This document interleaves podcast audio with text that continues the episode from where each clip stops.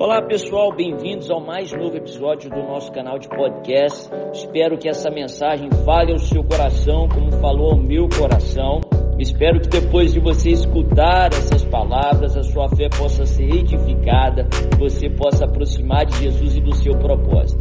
Abra o seu coração e deixa Deus falar com você.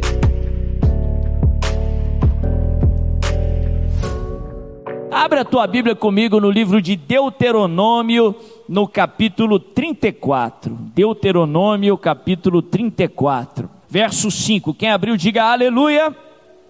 A Bíblia diz assim: Moisés, o servo do Senhor, morreu ali em Moabe, como o Senhor dissera. Ele o sepultou em Moabe, no vale que fica diante de Bet-peor. Mas até hoje ninguém sabe onde está localizado o seu túmulo. Moisés tinha 120 anos de idade quando morreu. Todavia, nem os seus olhos nem o seu vigor tinham se enfraquecido.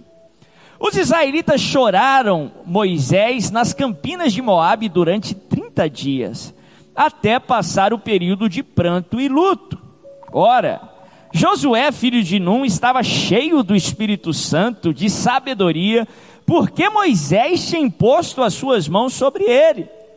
De modo que os israelitas lhe obedeceram e fizeram o que o Senhor tinha ordenado a Moisés.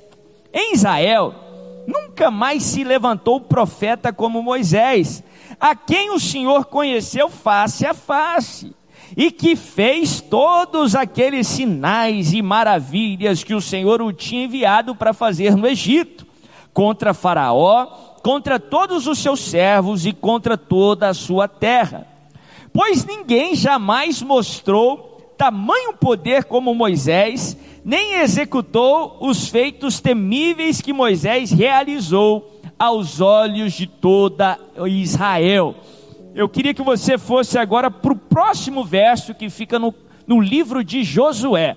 Josué capítulo 1, se você está numa Bíblia como um aplicativo igual eu estou usando aqui, está na mesma página. Se você está numa Bíblia convencional, pula aí uma página que seja, ah, vai lá, Josué capítulo 1, verso 1. A Bíblia diz assim: Depois da morte de Moisés, servo do Senhor, disse o Senhor a Josué, filho de Num, auxiliar de Moisés: Meu servo Moisés está morto, agora, pois você e todo esse povo preparem-se para atravessar o rio Jordão e entrar na terra que eu estou para dar aos israelitas como prometi a Moisés, todo lugar onde puserem os pés, eu a darei a vocês. Aleluia, glória a Deus. Essa passagem que eu acabei de ler, ela relata um pouco do que foi aquele período de transição entre Moisés e Josué. Que sempre Deus fala algo especial comigo quando eu estou estudando essa passagem. Falando um pouco dessa sucessão entre de Josué que ele recebe ali de Moisés e o início da trajetória de Josué que tanto tem a nos ensinar. A Bíblia fala, nós acabamos de ler, no final do livro de Deuteronômio, né, o último livro do Pentateuco, os cinco primeiros livros da Bíblia que foram escritos por Moisés, a Bíblia mostra ali o final da trajetória de Moisés.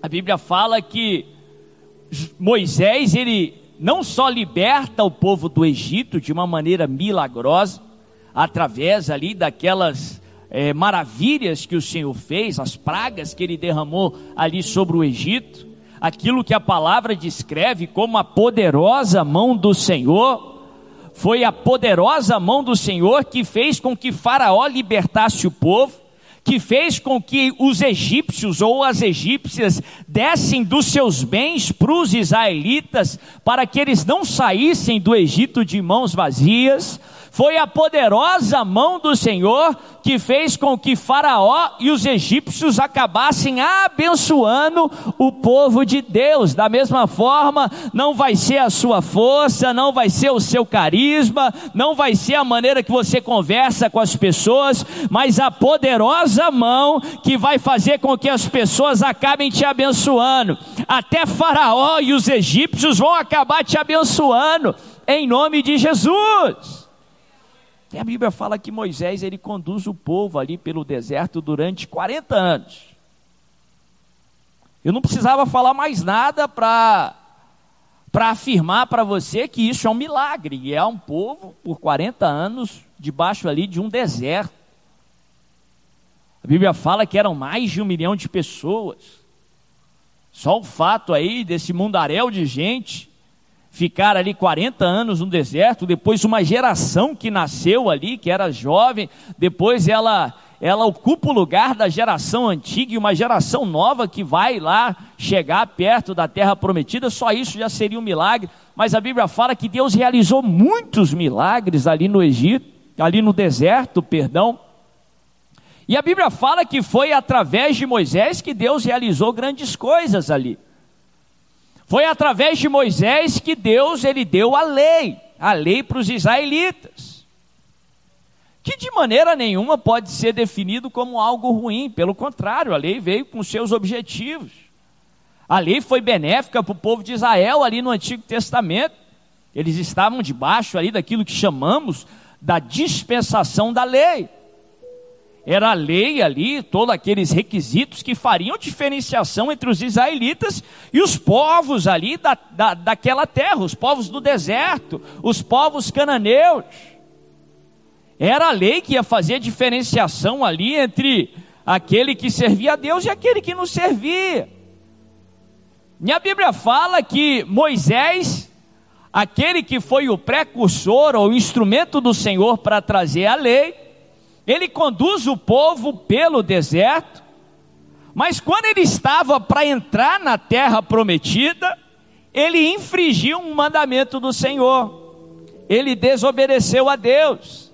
Ali na, na situação, ali na história das águas de Meribá, a Bíblia fala que Deus orienta, ou Deus manda Moisés a falar com a rocha, e através da sua palavra a água ia ser vertida da rocha. Só que Moisés desobedeceu e ele faz a sua maneira, ao invés de falar, ele bate na rocha e por causa disso ele desobedece o Senhor. Por causa da sua desobediência, como para toda ação existe uma consequência, ele é impedido pelo Senhor de entrar na terra. E a Bíblia fala que Deus conduz todo o processo Moisés ele é impedido de entrar na terra e debaixo de uma ordem do Senhor, Moisés unge o seu sucessor chamado Josué. E Josué que vai cumprir o propósito de Deus. E Josué que vai conduzir o povo para entrar na terra da promessa, a terra de Canaã. Ora, se essa história já não nos prega uma mensagem, porque se Moisés era o representante da lei, de uma maneira simples, aí resumindo algo que é muito profundo, a lei significa o mérito, a lei significa o esforço humano. Como eu falei, de modo algum pode ser classificado como algo estritamente ruim, não. A Bíblia nos ensina a fazermos a nossa parte. A Bíblia nos ensina que nós temos um papel para cumprir. A Bíblia nos ensina a tentar, a Bíblia nos ensina a nos esforçar. A Bíblia fala que o reino de Deus é tomado pelo esforço. Mateus 11, 12 diz isso, de tal modo que os que se esforçam se apoderam dele. Mas o esforço de Moisés levou ele até um ponto. Da mesma forma, o seu esforço te leva só até um ponto. Em outras palavras, aquilo que você pode fazer tem limites. O ser humano é limitado.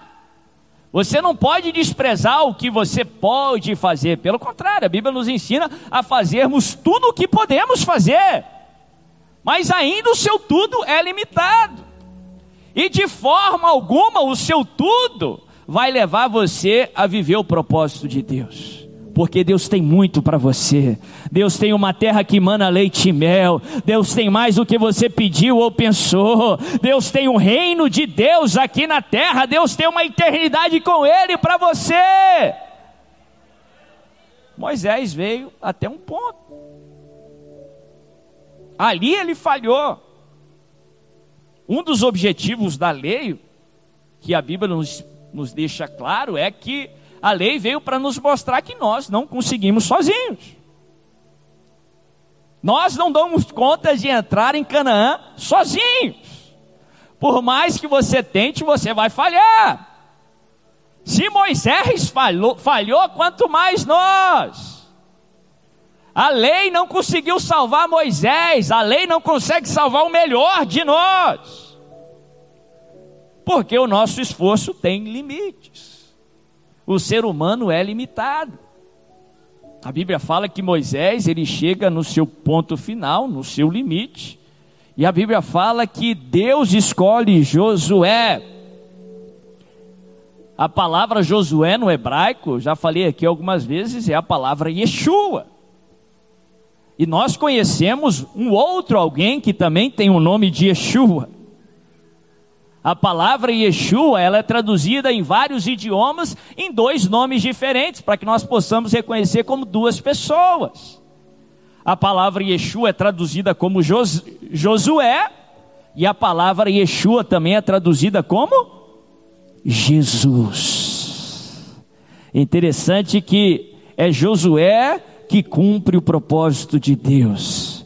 É Jesus que cumpre o propósito de Deus. Jesus não veio para revogar a lei, Jesus veio para cumprir a lei. E através de Jesus, o povo de Israel pôde entrar na terra prometida. Você tem um limite, mas em Jesus você pode ir além dos seus limites. Em Jesus você pode entrar onde você jamais entraria sozinho. Em Jesus você pode receber de Deus aquilo que jamais.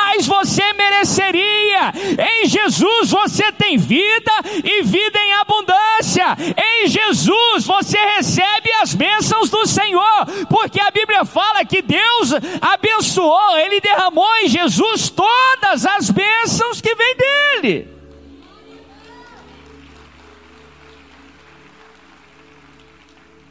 Efésios 1:3, a Bíblia fala: Bendito seja o nosso Deus que já nos abençoou com toda sorte de bênçãos nas regiões celestiais em Cristo Jesus. É Jesus que cumpre a palavra. É Josué que cumpriu o propósito, é Josué que entrou na terra, é Jesus que nos conduz a entrar na terra. Se a lei não pode salvar o melhor de nós, Jesus pode salvar o pior de nós. Em Jesus todos nós temos acesso ao Senhor. Em Jesus você pode ter as suas orações respondidas. Em Jesus você pode cumprir aquilo que Deus mandar você cumprir. Porque nele você pode todas as coisas. A Bíblia fala que Josué entra na terra, a Bíblia nos ensina que Jesus nos faz entrar na terra, que Jesus nos faz ter acesso às bênçãos do Senhor. Interessante que a Bíblia fala que Moisés, ele unge Josué, e por isso Josué se torna cheio do Espírito Santo de Deus. No momento que eles estavam debaixo da lei, nós reconhecemos que depois da vinda de Jesus, que o Espírito Santo passou a ser, acessível a todos nós. Nós estamos naquilo que chamamos no estudo da palavra de Deus, na dispensação do Espírito Santo, na dispensação da graça, no período da igreja do Senhor. Hoje o Espírito Santo está em nós. No Antigo Testamento, ele não era acessível assim, havia manifestações pontuais do Espírito Santo. Mas a Bíblia fala que Moisés, ele unge Josué, e por causa disso, Josué fica cheio do Espírito Santo e de sabedoria. Presta atenção aqui, Através de Moisés, nós aprendemos algo muito importante e que faz toda a diferença na escolha dos nossos relacionamentos. Cuidado, porque espíritos são transferíveis. A Bíblia fala noutra passagem que Moisés tirou do seu espírito e transferiu para os seus anciões, para os seus assessores. Quem era o espírito que habitava em Moisés? O espírito Santo. E ele transfere do seu espírito ali para os seus, seus anciões. Cuidado, porque espírito é transferível. Cuidado com os seus relacionamentos, cuidado com quem você tem se associado, a quem você tem escutado. Da mesma forma que Moisés ele pôde transferir o Espírito Santo de Deus, se você se associar com pessoas que são incrédulas, de, com pessoas que não têm fé, o espírito daquelas pessoas também podem te influenciar. A incredulidade alheia pode minar a sua fé. O negativismo desse mundo que é satânico pode influenciar a sua perspectiva, pode influenciar o seu espírito.